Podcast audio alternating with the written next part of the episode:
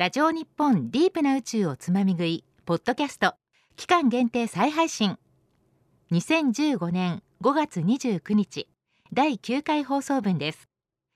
なおトークの内容や告知事項は放送当時のものになりますのであらかじめご了承ください。ラジオ日本。ディープな宇宙をつまみ食い。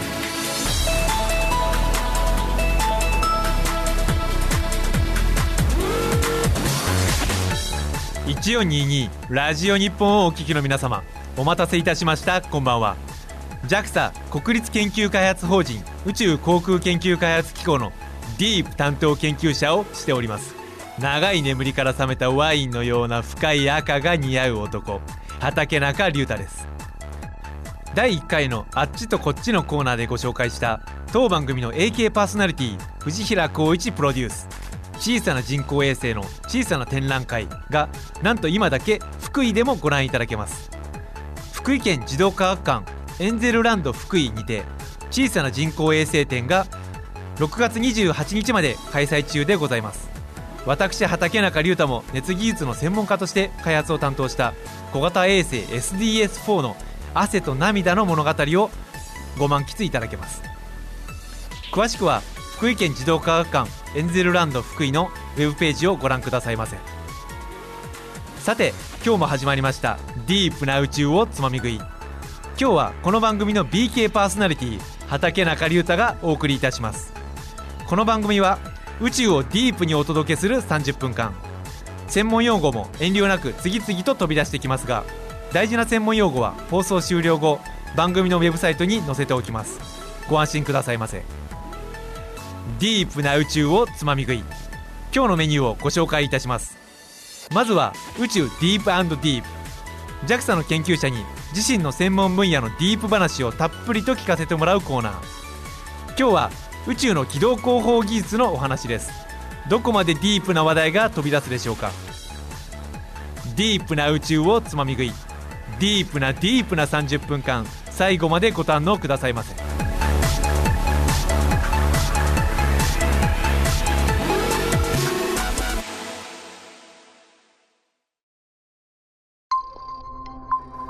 ディープな宇宙をつまみ食い。この番組は JAXA 国立研究開発法人宇宙航空研究開発機構の協力。ラジオ日本の制作でお送りします。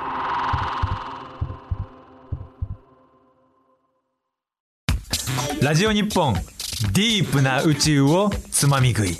今日は BK パーソナリティ畠中龍太がお送りしております。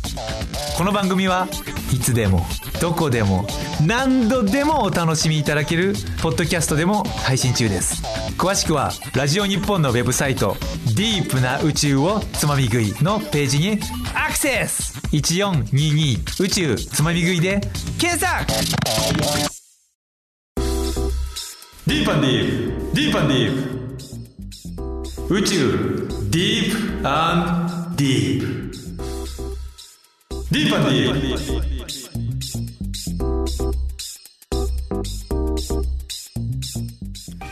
プラジオ日本から JAXA の赤道色といえば私畠中龍太がお送りしております。ディープな宇宙をつまみ食い。最初のコーナーは宇宙ディープディープです。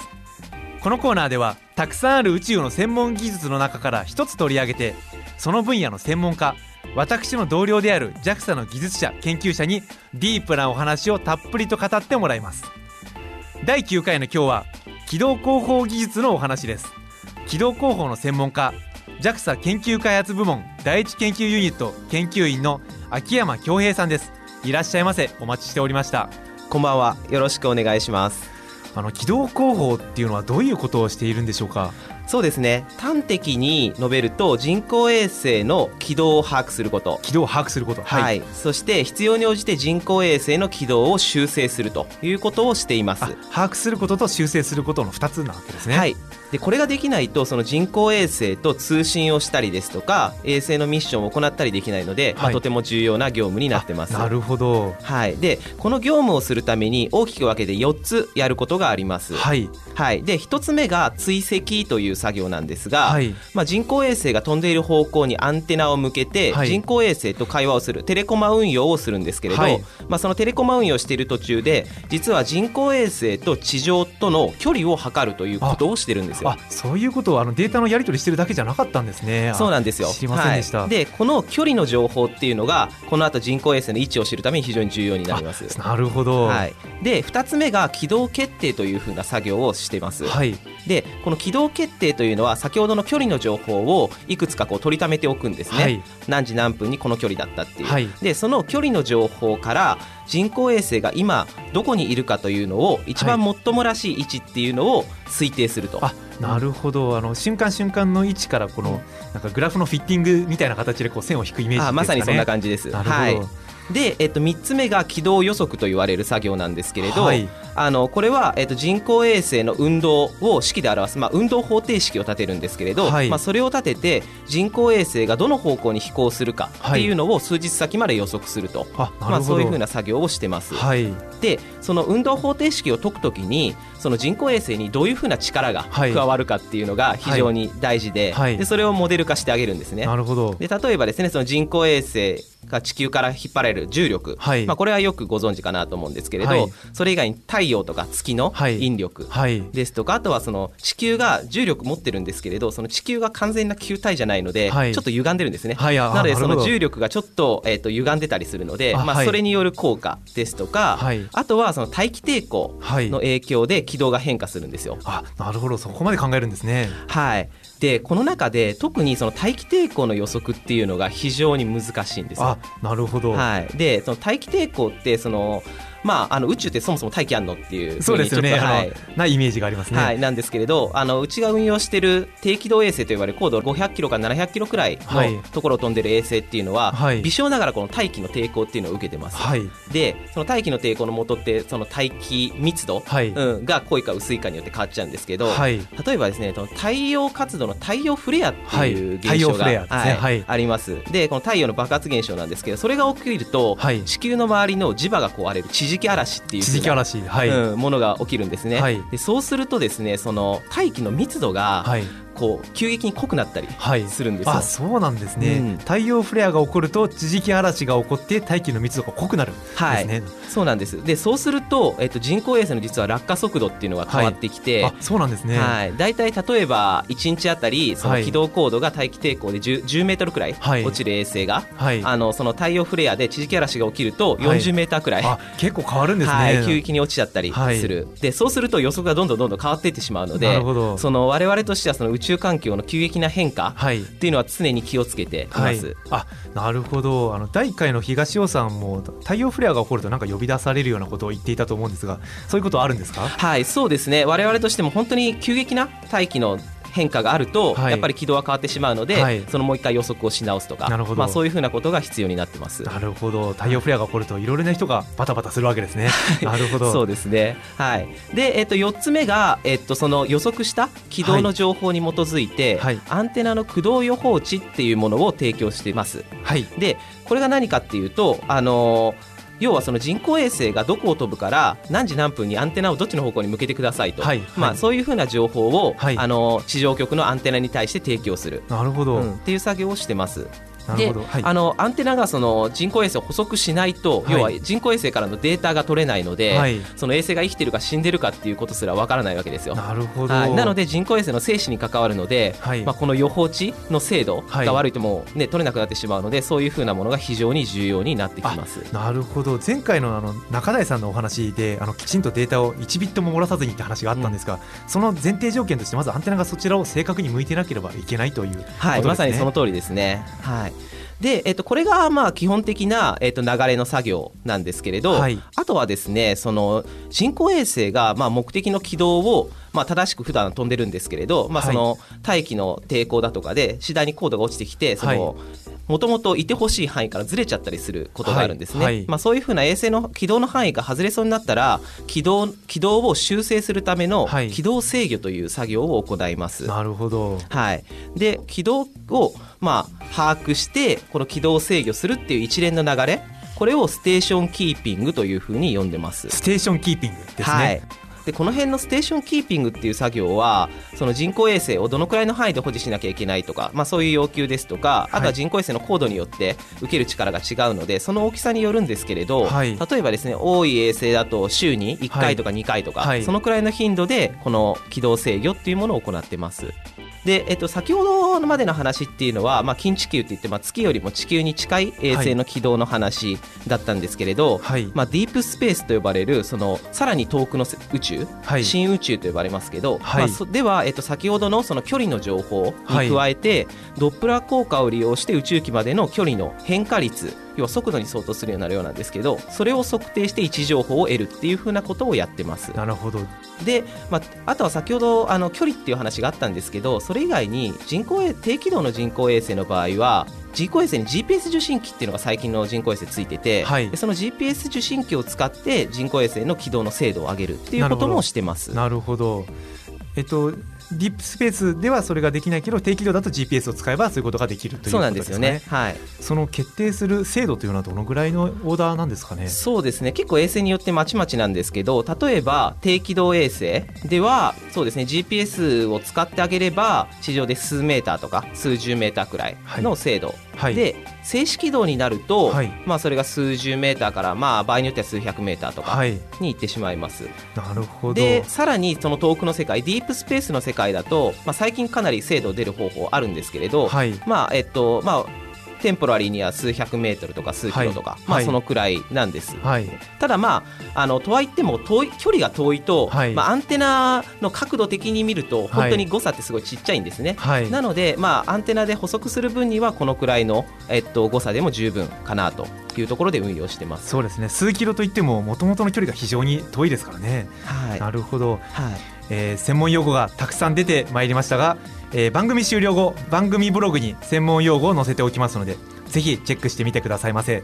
はい、で、えっと、今今はその人工衛星を、えっと、アンテナで補足するという話をしてたんですけれど、はい。実はですねもっともっと正確に軌道を決めなきゃいけないっていう風な運用があるんですよ。あもっと正確を狙うわけですね、はい、でこの辺からどんどん深い話になっていくんですがね。はいで例えばですね地上の詳細な画像を撮る第一2号っていう風な衛星がはい。いますが、まあ、その人工衛星ではその自分がどこにいる時にこの画像を撮ったかっていうのを正確に知らないといけないんですね。あなるほど、うん。そういうことですか、はい、でその時に求められる軌道決定精度っはい。て1メーター以下とか、1メートル以下。はい。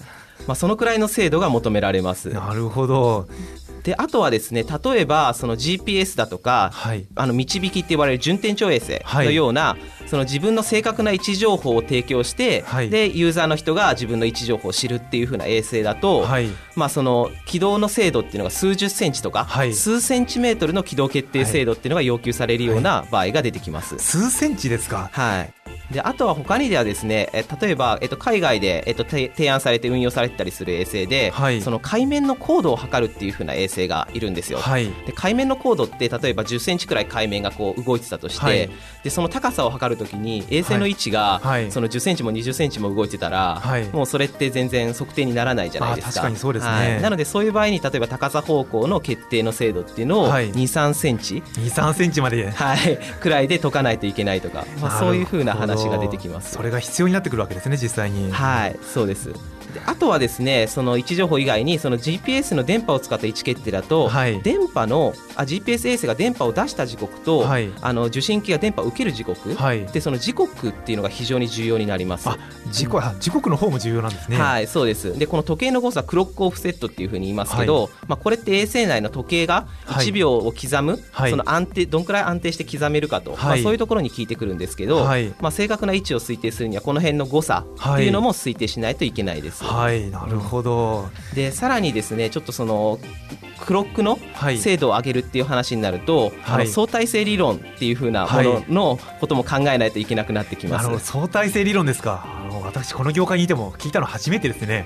そうですよね、はい、これが実際に重要になってくるということですか、はい、そうなんです。なぜかというとその、衛星って地上にいるよりも、まあ、地上にいる我々よりも高速で運動してますよね、すごい速さで、なので、えーと、その時には特殊相対性理論というのに従って、時間実は時間の進む速さがちょっと遅くなるんですなるほど。SF では見ますが、うん、なんかあまり身近で聞いたことなかったですね。はい、でさらに言うとその地表面と軌道上だと地球から受ける重力の大きさが違うじゃないですか、はい。はい、なのでその一般一般相対性理論に従うとその時間の進む速さがそこでも変わってきちゃう。なるほど、はい、っていうのがあるんですよ。はい。で、まあ、こういう効果のほとんどはもう GPS の衛星側であらかじめ補正されているのでそうなんです、ね、はい、なのでそこまで気にする必要は普通はないんですけれど、はい、例えば低軌道衛星の場合には、はい、その自分の持ってる時計もずれますし、はい、まあ、あとはその揺らぎとか、はい、そういうものも正確に補正する必要があるので、はい、大体ですねその補正っていうナノナノ秒くらい。ナノ秒？はい。くらいの時間のずれっていうのが起きます、ナノ秒ってあの10のマイナス9乗秒ですね、はい。これって本当に効くんですかね？そのあそうなんですよ、で、えっと、例えばですねその光って1秒間に30万キロ進むっていう、まあことがあるんですけれどその1ナノ秒変化すると、はい、まあ、単純に言うと、はい、あの30万キロかける1ナノ秒で、はい、まあ、30センチくらいの誤差を招くことになります。ので、まあ、本当に正確な軌道特上ではそんくらいの誤差っていうのも結構大事ですよね。なるほど。しないといけないと。23センチの精度を出すためには確かに30センチずれたら困りますもんね。そうですよね。なるほど確かに。でとにかくですねその地球とその宇宙衛星の物理現象っていうのを正しく知らないといけなくて、で今話したのはほとんど衛星の話ですけど、はい、例えば地球を1個例にとってもその地球がまあ、自転してますよね、はい、その自転するだけでもその自転軸が、はい、その月とか太陽の引力で動くその再差衝動運動っていうのがあったりします、はい、であとはその極運動って言われポーラーモーションというものがあったりするので、まあ、地球の1個回転をとっても結構そういうふうな現象を理解して、でそれに応じてその補正してあげると、まあ、そういうふうなことが必要になってきます。なるほど。宇宙のことだけじゃなくて地球のことをよく知らないと、はい、よ衛星の運動モデル化できないわけですね。で今みたいなそのモデルを、えー、と実際に取り込んで軌道を推定しようとすると結構実は計算量も膨大ではい、で最初に話したその衛星と,、えー、と通信をするための軌道決定だと推定するパラメータってその位置速度とあとはそうですね。補正パラメータの一つ7つくらいなんですけど、はい、その数センチオーダーの軌道決定をしようとすると、推定するパラメータって、まあ、途端にその数千とか、まあ、場合によっては数万とか なるほど、まあ、そのくらい増えちゃったりもします。さっきまで7個って言っていたやつが数千から数万になるわけですか、うん、はい。なのでですね、ね、はい。まあ、結構計算時間もバカにはならないくなってきますねなるほど。皆様ついてきていますでしょうか。今回はとりわけディープですがこの番組はポッドキャストでも配信されますのでぜひおさらいしてみてくださいませ。さあ皆様焦ってはいけません。ここでブレイク。ラジオ日本ディープな宇宙をつまみ食い。宇宙ディープディープ。今日のゲストは軌道広報技術の専門家秋山恭平さん。ディープな話はさらなる深みを目指します。著作権の関係で一部の楽曲をお届けできません。ご了承ください。お送りしています曲は秋山さんお気に入りの一曲ゆずで yesterday tomorrow です。ところで秋山さんの趣味は何ですか？そうですね。あのー、社会人になってからの趣味なんですけれど、はい、あの日本中のお城を巡ると。お城ですか、はい、なるほど。というのに結構楽しさをこう見出してます。あそうですか。はい、でですねなんか日本城郭協会っていうところがあって、はい、日本城郭協会はい。そこが、あの日本の百名城というのを定めてるんですよ、あ確かにあのお城に登るとたくさん写真載ってますよね。そうなんですよ、でそれを、えっと、社会人になってからその会社の先輩方と回り始めて、でそうしたら結構ですね実はその面白いところがそのお城って、まあ、昔からね、はい、そこが中心になっていたわけではい、でその城下町とかにはこう文化がこう根付いてるわけですよね。はい、でそういうところのお城をこう巡っていくと、はい、そういう文化に一つ一つこう触れていけるわけじゃないですか。なるほど。城だけではないわけですね。はい、っていうのが非常に楽しいなと。でもちろんお城自体も結構ねその石垣だとか、まあ、微妙に違ったりするので、まあ、そういうところも結構楽しいんですけど ど、まあ、そういうの楽しさにちょっと気づいてしまったと。はい。そんな JAXA 研究開発部門第一研究ユニットの秋山恭平さんと宇宙ディープディープをお送りしております。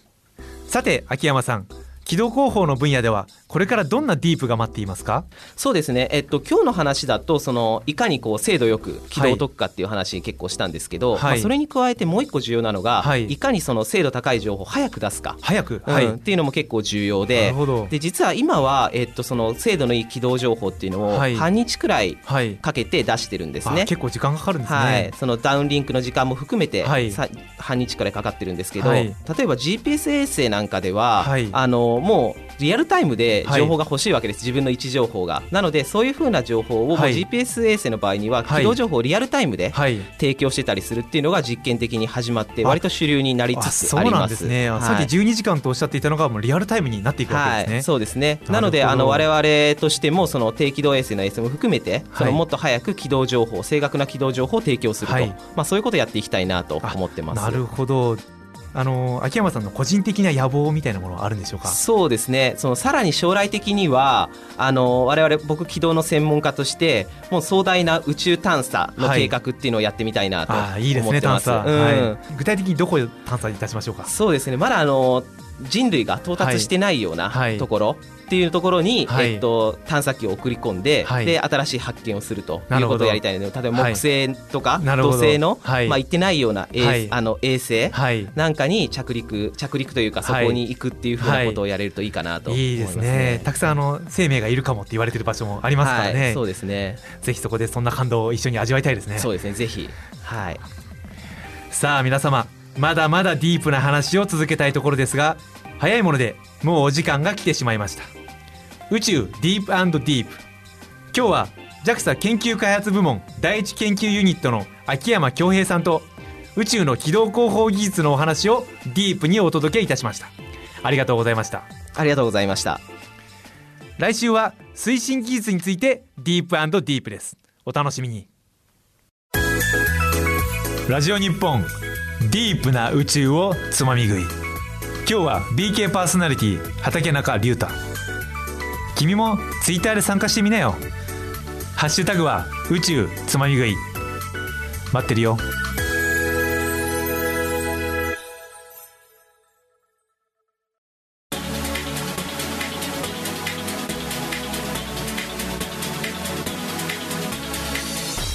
ラジオ日本ディープな宇宙をつまみ食い。お聞きくださいましてありがとうございました。今日のディープディープはとりわけディープでしたので宇宙あっちとこっちをお休みいたしました。楽しみにしていた皆様誠に申し訳ございません。来週こそお届けできると思いますので楽しみにしていてくださいませ。今日のディープディープは軌道広報のお話でしたが印象に残ったのはやはり相対性理論ですかね。まずその時間がずれるというのが感覚としてあまり普段触れ合わないのとあとそのわずかな時間の差を気にしている人がいるというのがまず驚きでした。ぜひあの野望を叶えていただきたいなと思います。リスナーの皆様からメールやツイッターでメッセージをいただいております。早速ご紹介いたしましょう。ようちゃん様。ラジオ日本ディープな宇宙をつまみ食い。土曜日の明け方にやっているんだけど面白い。私の大好きな宇宙とか星とかそっち系のことやってるからいいよ。なんでもっと早く知らなかったんだろう。どうもありがとうございます。聞き逃した回はポッドキャストでもお聞きいただけますのでぜひそちらでもお楽しみください。続いてヤミー様。作業しながらディープな宇宙をつまみ食いを聞いてた。30分って短い。しかも作業しながらだと内容が頭に入ってこない。移動中の電車内で聞くのがいいかも。どうもありがとうございます。ながら聴取にもがっつり聞くにも TPO に合わせて存分にお楽しみくださいませ。続いてショッティ86様とお読みするのでしょうか。大阪からでも聞きやすい曲なので今日は直接受信してみようかな。お聞きいただけましたでしょうか？結果をぜひお聞かせいただけると幸いです。全国からの受信情報をお待ちしております。そしてそしてぬ様カズバチョフ様ほかたくさんの方からもメッセージをいただいております。さらに宇宙フリーマガジンテルスターの方にもご紹介いただきました。本当にありがとうございます。ディープな宇宙をつまみ食い。ではリスナーの皆様からまだまだメッセージをお待ちしております。宇宙ディープディープで取り上げてほしいこと。宇宙あっちとこっちで比べてほしいこと。それから感想や質問もぜひお寄せください。メールアドレスは deep.jorf.co.jp deep.jorf.co.jp です。今日の専門用語がアップされるウェブサイトも見逃してはいけません。www.jorf.co.jp の番組一覧。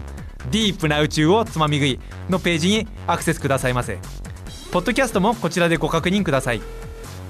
ツイッターは「ハッシュタグ宇宙つまみ食い」をつけておつぶやきください。宇宙は漢字つまみ食いはひらがなでございます。あと JAXA のウェブサイトもぜひご覧ください。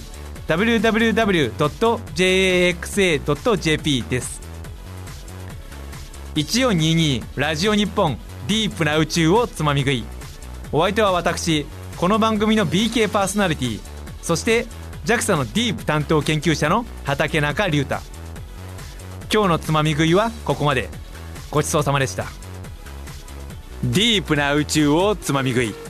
この番組は JAXA 国立研究開発法人宇宙航空研究開発機構の協力ラジオ日本の制作でお送りしました。